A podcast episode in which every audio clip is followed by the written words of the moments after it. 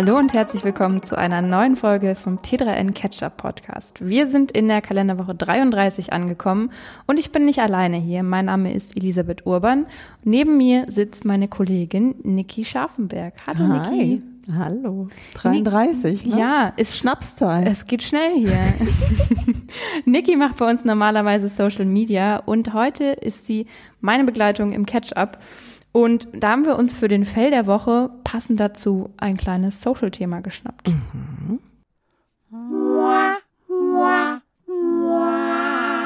Der Fail der Woche. Eigentlich haben wir uns dieses Thema sehr lange verkniffen. Aber jetzt, wo die ganze Sache wahrscheinlich ein Ende hat, wollen wir euch das Drama natürlich nicht vorenthalten. Es wird so ein bisschen bunt. Genau, es geht um Elon Musk und Mark Zuckerberg. Die wollen sich nämlich eigentlich auf die Schnauze hauen, aber irgendwie auch nicht so, ne? Die wissen es nicht so richtig. Angefangen hat das Ganze vor fast einem Monat. Da hat sich Elon Musk mal wieder über Mark Zuckerberg lustig gemacht auf X. Und darunter hat dann jemand im Scherz kommentiert, Elon Musk soll sich mal in Acht nehmen, weil Mark Zuckerberg, der kann ja Kampfsport. Was kann er denn? Ja, ich glaube, Jujutsu macht er so. Mhm, ja, mhm. genau. Die Antwort von Elon Musk war dann, naja, wenn das so ist, wenn, wenn Zuckerberg Bock hat, ich wäre ja bei so einem Cage-Fight, Käfigkampf da wäre ich dabei. So.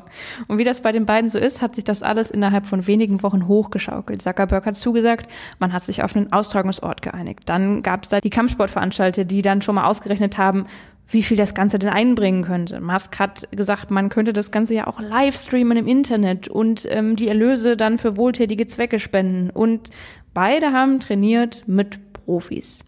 Und jetzt scheint sich das Blatt aber zu wenden, weil irgendwie sieht es danach aus, als würden die sich doch nicht aufs Maul hauen. Genau, der Marc hat nämlich nochmal ganz genau gefragt. Ja, und Elon Musk ähm, hat tatsächlich angekündigt, er ähm, müsse sich demnächst einer Schulter-OP unterziehen und danach muss er sich erstmal schon. Das fand äh, Mark Zuckerberg gar nicht mal so witzig. Der fand es überhaupt nicht witzig. Der dachte sich nämlich so, wieso kneift denn der Typ jetzt? er hat auf äh, Threads dazu geschrieben, ich denke, wir könnten uns alle einig sein, dass Elon es nicht ernst meint und es Zeit ist, sich anderen Dingen zu widmen. Also quasi Elon Musk ist schuld, wenn dieser Kampf ausfällt. Er, Mark Zuckerberg, hätte natürlich gekämpft. So. Was er da nicht dazu gesagt hat, ist aber, dass er schon vor Wochen intern das Ganze mal angezweifelt hat, ob das denn überhaupt so stattfinden wird. Aber gut.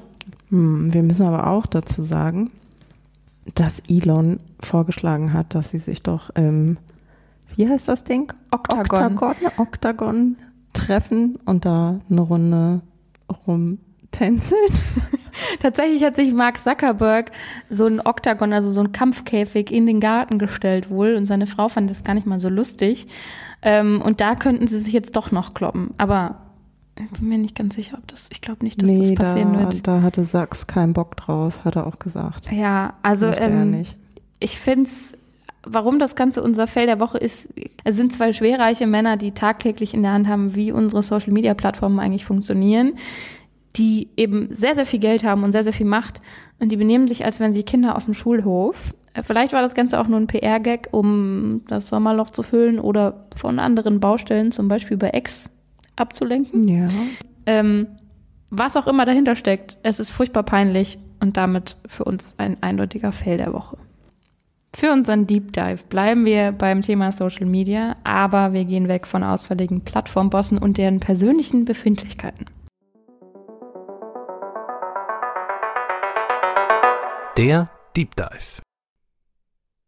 Stattdessen geht es um ein Gesetzespaket, das die Betreiber von großen Online-Plattformen schon länger beschäftigt. Und ähm, das wird nächste Woche nochmal wichtiger. Die Rede ist vom Digital Service Act, kurz DSA. Ich muss bei DSA immer an Pen and Paper denken. Was ist denn das? Ja, es gibt äh, das schwarze Auge, heißt das. Ah, ja. Und tatsächlich, wenn man DSA googelt, dann kommen meistens erst die Pen-and-Paper-Ergebnisse und das macht mich ein bisschen, äh, also ich muss da immer ein bisschen grinsen. Schön, ein nerdy Fun-Fact von Ellie am Rande. Ja, zurück zum eigentlichen DSA. Ähm, also zumindest den, den wir jetzt besprechen mit euch. Und zwar ist es ein EU-Gesetz. Ähm, das soll einen sicheren digitalen Raum schaffen, in dem die Grundrechte, Zitat, aller Nutzer digitaler Dienste geschützt sind. So. Quasi ein Grundgesetz für den digitalen Raum.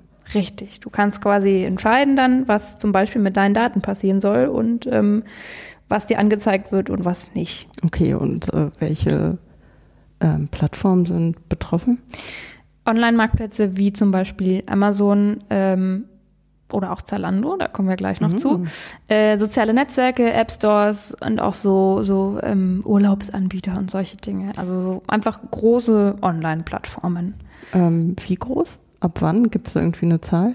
Es gibt eine Zahl ähm, und die hat auch schon für Stunk gesorgt. Und zwar ähm, gilt das grundsätzlich mal für alle Plattformen. Ähm, aber wer mehr als 45 Millionen Nutzer hat, was so ungefähr 10 Prozent der europäischen Bevölkerung wären, gilt als sehr große Online-Plattform. Okay. Ähm, very large Online-Plattform. Kurz Vlop. ich finde die Abkürzung großartig. das klingt wie so, wie so ein Pudding, der so aus der, yeah. so blop, so ein Wackelpudding, den man stürzt. Ähm, naja, also für alle Plattformen gültig, aber wer mehr als 45 Millionen Nutzer hat, muss dann nochmal bestimmte Auflagen erfüllen. Okay, und was ist das Ziel? Das Ziel vom Ganzen ist, ähm, dass man eben diesen sicheren digitalen Raum schafft. Nutzerinnen und Nutzer sollen vor illegalen Inhalten, Waren und Dienstleistungen geschützt werden. Und äh, Hasspostings und Desinformationen, die wir ja alle zur Genüge kennen aus dem Internet, oh, ja. ähm, die sollen schneller quasi verschwinden. Eigentlich gibt es dafür in Deutschland schon das NetzDG, dachte ich mir, als ich das gelesen habe. Ähm, das bestimmt ja auch, dass Plattformen bestimmte Äußerungen, zum Beispiel Beleidigungen oder Drohungen, konsequent löschen müssen. Aber der DSA ähm, ist nochmal ein EU-weiter Ansatz, der so ein bisschen breiter aufgestellt ist. Und da gab es eine Position, die ich sehr spannend fand. Die Plattformen sollen nämlich unter anderem ihre Algorithmen ein bisschen transparenter machen. Oh, das wäre ja spannend, ne? Ja, weil bisher, ich weiß nicht, wie es dir geht, aber die lassen sich da nicht so in die Karten schauen mit dem Algorithmus. Ja. also klar kann man so sehen, was gerade viral geht und da irgendwie so auf den Zug aufspringen. Aber wie das Ganze so genau funktioniert, weiß keiner. Ja. Und außer, was, außer die Unternehmen selbst. Das stimmt. Und ähm, da gab es ein Unternehmen, das jetzt eine sehr spannende Option einführt. Da kommen wir aber gleich noch drauf. Erstmal ein bisschen Grundlagenarbeit. Beschlossen wurde das Ganze ähm, von der EU schon vor gut einem Jahr ähm, zusammen mit dem Gesetz über digitale Märkte. Und wie das bei solchen tiefgreifenden Gesetzen ist, hat die EU einen Zeitrahmen mit verschiedenen Fristen vorgegeben, zu denen Unternehmen dann Vorgaben erfüllen müssen. Bis zum 17. Februar mussten die Plattformbetreiber zum Beispiel veröffentlichen, wie viele User sie haben. Mhm. Da sind wir wieder bei dieser 45 Millionen Marke. Ah ja. Und da gab es eben auch schon Plattformen, die das Ganze nicht so cool fanden. Ähm, das kann ich mir vorstellen. Zalando zum Beispiel. Die haben nämlich gesagt, da, wir sehen uns da nicht in der großen Verantwortung. Warum stuft ihr uns als so eine Riesenplattform ein? Klar, wir haben viele User, aber wir haben ja keine Social-Media-Inhalte oder sowas. So. Das heißt, die haben schon mal geklagt und Amazon hat auch geklagt und ähm, da gibt es einiges an Rumor weil mit dem DSA kommt ein großes, großes ähm, Set an Regeln. Da ist vieles mit dabei, was in Deutschland schon ähm, Status quo ist, zumindest in der Theorie. Also zum Beispiel, dass illegale Inhalte wie Hassrede, Gewaltaufrufe oder Propaganda ähm, entfernt werden müssen, wenn das Ganze gemeldet wird. So. Also es, dafür sind die ähm, Plattformen verantwortlich. Genau. Und ähm, es soll eben besonders einfach sein für die User, sowas zu melden. Und es soll eben auch die Möglichkeit geben, Löschentscheidungen anzufechten oder sogar Entschädigung einzufordern. Da frage ich mich aber gerade, ob das wirklich so was Neues ist. Also man kann ja mit auch jetzt schon melden. Genau. Ich ähm, weiß tatsächlich gerade nicht, wie das in anderen EU-Ländern ist. Mhm. In Deutschland haben wir ja eben dieses NetzDG, was uns das ermöglicht. Ich muss aber auch sagen, gefühlt funktioniert das da auch jetzt schon nicht, so nicht, gut. nicht ganz so gut. Und jetzt kommt ja noch mal mehr dazu. Mhm. So, wir haben zum Beispiel ähm, die Verpflichtung gegenüber Marktplätzen, da käme dann vielleicht Amazon und Zalando kämen da wieder ins Spiel. Die sind verpflichtet, Anbieter zu überprüfen, damit weniger gefälschte Produkte im Netz landen. ist natürlich alles eine riesen Mehrarbeit für die Plattform. Ähm, Dark Patterns, die Verbraucher zu Kaufentscheidungen drängen, werden verboten. Also dieses schöne, jetzt schnell zuschlagen, nur noch 20 Stück, nur noch 40 Minuten. So was das klingt so ein bisschen nach QVC, ne? Ja, wirklich. Ähm, aber also. es ist mir schon begegnet im Internet. Ähm, und es geht zum Beispiel auch darum, dass sensible Daten wie religiöse Überzeugungen, sexuelle Vorlieben oder politische Ansichten nur begrenzt für gezielte Werbung genutzt werden. Auch das ah, kennen wir schon. Also Daten von den Usern, die gesammelt werden. Genau. Mhm. Minderjährige sollen grundsätzlich keine personalisierte Werbung mehr bekommen. Das stelle ich mir sehr interessant vor. Ja, da frage ich mich auch, wie, wie soll das kontrolliert werden und ja. woran erkennen Sie das genau? Ja, also die Frage ist dann halt auch, wie das Alter überprüft wird, ne? weil mhm. bisher kannst du ja einfach angeben, wie alt du bist und dann. Dann bist du im Netz. Äh aber mal 35, obwohl du erst 12 bist. Das geht ja ganz einfach. ja, ne? also ich will nicht sagen, aber in meiner Jugend ähm, war ich auch mal älter im Internet. Ich auch. So. Jetzt mache ich mich lieber jünger. so, was kommt noch dazu? Ähm, die Sache mit den Empfehlungsalgorithmen. Wer zum Beispiel durch seinen YouTube-Feed scrollt oder Facebook irgendwas, Instagram öffnet, muss grob nachvollziehen können, warum bestimmte Inhalte so sortiert werden, wie sie sind. Also das ist ja zum Beispiel, wenn du bei Instagram die App aufmachst, dann siehst du ganz verschiedene Inhalte, auch da Werbung noch dazwischen und so weiter. Und manchmal ist mir persönlich zum Beispiel nicht klar, warum kommt jetzt mein Onkel Herbert nicht an erster Stelle, der mich am meisten interessieren würde, sondern ich sehe hier irgendeinen Beitrag von Influencer XY. So. Oh ja. Ähm, ich erinnere mich noch an Zeiten, wo äh, dann so Pickelausdrückvideos. Oh, ähm, die mhm. dann unfreiwilligerweise in ja, den ja. Feed gespült wurden. Und oh. man sich auch gefragt hat, hä? Wieso? Warum? Ja, und das sollst du zukünftig vielleicht auch auswählen können, dass du dich nicht mehr angezeigt bekommen möchtest. Bisher gab es ja so dieses, an Videos selber konnte man zum Beispiel dann oder an Postings konnte man sagen, das nicht mehr anzeigen. Das möchte ich nicht mehr sehen. Weil das interessiert mhm. mich nicht oder das stört mich oder es ist Spam oder so.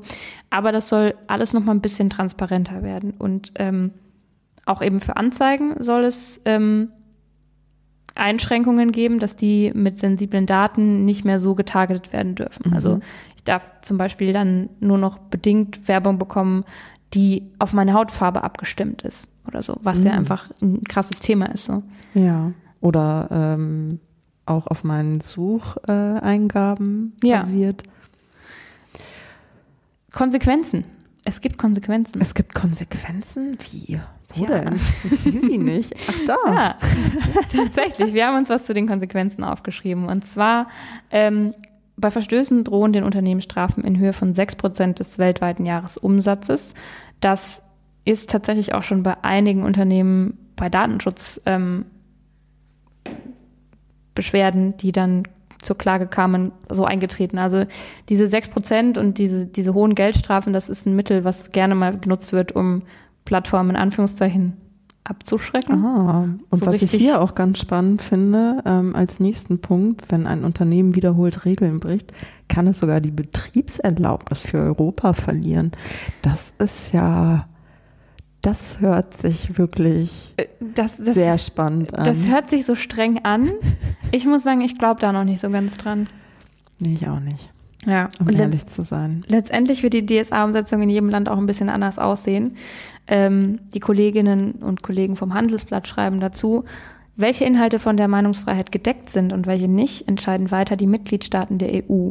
Ein Versuch darüber, einen Konsens unter den 27 Staaten herzustellen, wäre zum Scheitern verurteilt gewesen. Also was diese Löschungen und die Meldeprozesse angeht und so weiter, da kocht noch jeder so ein bisschen sein eigenes Süppchen und hat so seine eigenen Ansichten, gerade auch was die Regierungen vielleicht angeht in verschiedenen Ländern. Wenn wir eine sehr liberale ähm, Regierung in einem Land haben und eine sehr konservative im anderen Land, dann wird ja wohl das eine oder andere gelöscht oder eben nicht gelöscht. Gerade wenn es um freizügige Beiträge oder politische Beiträge geht. Hm. Ansonsten ist aber die EU-Kommission zuständig, nämlich für die großen Plattformen, also für die Flops. Die Aufsicht über die kleineren eben liegt im Verantwortungsbereich der Mitgliedstaaten. So, Jetzt widmen wir uns nochmal den Vlops. Die müssen nämlich am 25. August liefern. Die hatten jetzt ein paar Monate Zeit, um ähm, Auflagen quasi zu erfüllen und so Risikobewertungen zu erstellen und äh, Gegenmaßnahmen vorzuschlagen. Wenn man sieht zum Beispiel, wir haben auf Plattform X ein riesiges Problem mit Hate Speech oder mit Sexbots, die anzügliche Dinge in die Kommentare schreiben. Was könnten wir dagegen tun? Die Berichte werden dann von der EU-Kommission und von Außenstehenden geprüft und ähm, Außerdem sollen Forscher und Forscherinnen Zugang zu Daten bekommen, die bestimmen, was Nutzer als nächstes sehen. Das finde ich ja auch. Äh, ich bin sehr gespannt, was da geforscht wird. Ja. Das würde mich, da, da das kommt mich bestimmt die ein oder andere coole Untersuchung dazu dann raus. Wie gesagt, eigentlich ist das Ganze schon am 16. November 2022 beschlossen worden. Ab dem 17. Februar 2024 gilt es endgültig. Aber nächste Woche sind die Flops dran und müssen liefern. Und ich habe ein Beispiel mitgebracht, wie mit dem DSA umgegangen wird. TikTok hat jetzt nämlich angekündigt, dass der Algorithmus optional wird. Ah, also das heißt, der User, die Userin kann selber entscheiden, ob ähm, was über den Algorithmus ausgespielt wird oder ähm, sie da frei entscheiden können. Ja, so ähnlich. Ich weiß auch nicht genau, wie diese Alternative zum Algorithmus aussehen wird, weil wir hm. TikTok bisher nur mit Algorithmus mhm. kennen. Vielleicht. Nicht, mir würde da jetzt einfach äh, Mastodon einfallen, die ja Stimmt. nicht mit so einem Algorithmus arbeiten. Ne? Stimmt. Wer genauer erfahren möchte, wie das bei Mastodon funktioniert, äh, kann sich ja mal unsere Folge, die wir speziell dazu gemacht haben, mit meinem Kollegen Kaspar anhören. Ich frage mich aber auch, ob es viele Menschen geben wird, die das auf TikTok überhaupt, äh, TikTok, ne? TikTok, TikTok, sind wir nah benannt, ähm, die das auf TikTok überhaupt in Anspruch nehmen. Weil irgendwie habe ich von den meisten, die diese Plattform nutzen, gehört, dass genau dieser Algorithmus die so cool macht. Irgendwie. Ja, also die wird ja die ganze Zeit was ausgespielt, was dich interessieren könnte, ja. Und du wirst ja die ganze Zeit mit so snackable Content gefüttert. Und ich stelle mir das auch ähm, schwierig vor, ohne diesen Algorithmus. So ein bisschen langweilig. Es ja. ist wahrscheinlich wie so zuckerfreie Kekse. Das ist so ein gutes Beispiel. Also eigentlich wüs wüsste man, es ist besser so für einen. Ähm, aber der Spaßfaktor ist dann wahrscheinlich auch irgendwie nicht mehr ganz so, ganz so da. Wahrscheinlich. Naja, erstmal ähm, werden wir, glaube ich, drauf gucken und weiter auch für euch im Auge behalten, wie es weitergeht mit dem DSA und auch mh, mm, wie diese Risikobewertungen ausfallen, was die EU jetzt nochmal dazu sagt, ob wirklich alle bis zum 25. August in die Pötte kommen. Das weiß man ja auch nicht so genau. Vielleicht gibt es auch die ein oder andere Rüge noch, weil jemand nachbessern muss. Ähm, und letztendlich gucken wir dann vielleicht mal noch in einer neuen Folge drauf, was sich so verändert hat auf den Plattformen für uns. Heute habt ihr erstmal den Theorieblock bekommen. Und ich würde sagen, jetzt wird es wieder Zeit für was Schönes. Ja, jetzt wird's cute. Jetzt geht's zum Netzfundstück. Elli, magst du dazu noch was sagen? Das Netzfundstück. Ja, äh, wir beschäftigen uns mit Schildkröten. Cute. ich weiß nicht, wer von euch schon mal so eine Schildkröten-Doku gesehen hat. Ähm, da gibt es oft so eine Szene, wo die Schildkrötenmutter die Eier im Strand ablegt in so einem Loch und dann zubuddelt. Und irgendwann schlüpfen die kleinen Schildkrötenbabys und müssen in einem wagemutigen Kampf irgendwie ans Meer gelangen. Und dann ähm, werden sie weggesnackt von so Vögeln ja. und äh, also sehr, sehr wenige von den Schildkrötenbabys, die geboren werden, erreichen dann tatsächlich auch das Wasser. Genau. Laut dem US-amerikanischen National Ocean Service überlebt nämlich nur rund eine von tausend Meeresschildkröten den Weg vom Loch im Sand zum rettenden Wasser. Das ist sehr traurig. Das ist super traurig. Und es wird auch nicht besser mit ähm, der Art und Weise, wie sich Strände gerade verändern, wie auch der Müll immer weiter wächst auf den, an den Stränden. Und ähm, deswegen haben sich Wissenschaftlerinnen der University of Notre Dame oder Université wahrscheinlich, mhm. die Notre Dame, ähm, damit beschäftigt, ähm, einen Roboter zu entwickeln, der Babyschildkröten dabei helfen könnte, nach dem Schlüpfen schneller ins Meer zu finden. Namdi Shikere, ich hoffe, ich habe es richtig ausgesprochen, John Simon McElroy und Yasmin Oskan Aydin ähm, haben einen Roboter entwickelt, der aussieht wie so eine kleine Schildkröte. Wir packen euch ein Video dazu mal in die Infobox. Das ist sehr niedlich. Ähm, weil der wirklich so, im Englischen gibt es den Begriff Waddling, ähm, der paddelt so durch die Gegend, ähm, besteht aus einem ovalen Rahmen, vier einzeln bedienbaren ferngesteuerten Flossen, einem Multisensorgerät, eine Batterie und eine Steuereinheit. Bei der Entwicklung ähm, haben sie Daten aus zoologischen Studien über ähm, den Körperbau von so einer Schildkröte mit ähm, verwendet. Wie geht so eine Schildkröte? Wie flexibel sind die Flossen? Flossen? Die haben sich mehrere Schildkrötenarten angeguckt, damit ähm, dieser Roboter-Prototyp quasi dann möglichst gut äh, passt. Also sie haben die effektivsten Aspekte von jeder Art übernommen. Das ist quasi so eine kleine, kleine Superschildkröte. Superschildkröte. genau, und die wird jetzt äh, getestet auf verschiedenen Untergründen. Ich glaube, so einen richtigen Test mit am Meer laufen und kleine Schildkröten hinter sich herlotsen gab es noch nicht. Ich habe da aber auch eine kleine Frage im Kopf. Ja. Hau raus. Äh, sind, ja, was ich mich gefragt habe, sind Schildkröten ist nicht eigentlich gewohnt, dass sie auf sich alleine gestellt sind? Das ist eine gute Frage. Ich würde eigentlich sagen, ja, ne? Da ist doch sowas wie Instinkt, also was, was so ein. Die sind nicht wie so ein, wie so ein Entenküken darauf gepolt, so einem Hintern zu folgen, der, sie irgendwo hinleitet. Also weiß ich nicht. Ich kenne mich so wenig mit Schildkröten aus. Falls unter euch irgendwelche Zoologen sind oder SchildkrötenexpertInnen, schreibt es uns gerne. Ähm, und wir im Zweifel beantworten wir es dann nächste Woche, wenn sich da jemand meldet. Ich würde sagen, das ist eigentlich schon auch so eine gute Nachricht, aber wir haben, wir haben da noch was. Wir hauen noch einen raus für euch. Ehrlich? Wir hauen noch einen raus, Ellie? Ja, wir haben noch eine gute Nachricht. Wow.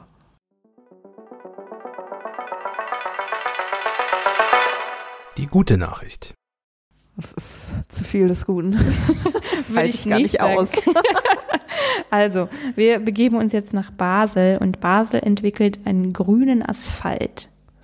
Der ist nicht farblich grün, sondern soll klimafreundlich sein. Er wurde vom Tiefbauamt der Stadt entwickelt und soll mehr CO2 binden, als bei der Produktion in die Atmosphäre gelangt. Fragt man sich, werden jetzt in Basel alle Straßen aufgerissen? Nein.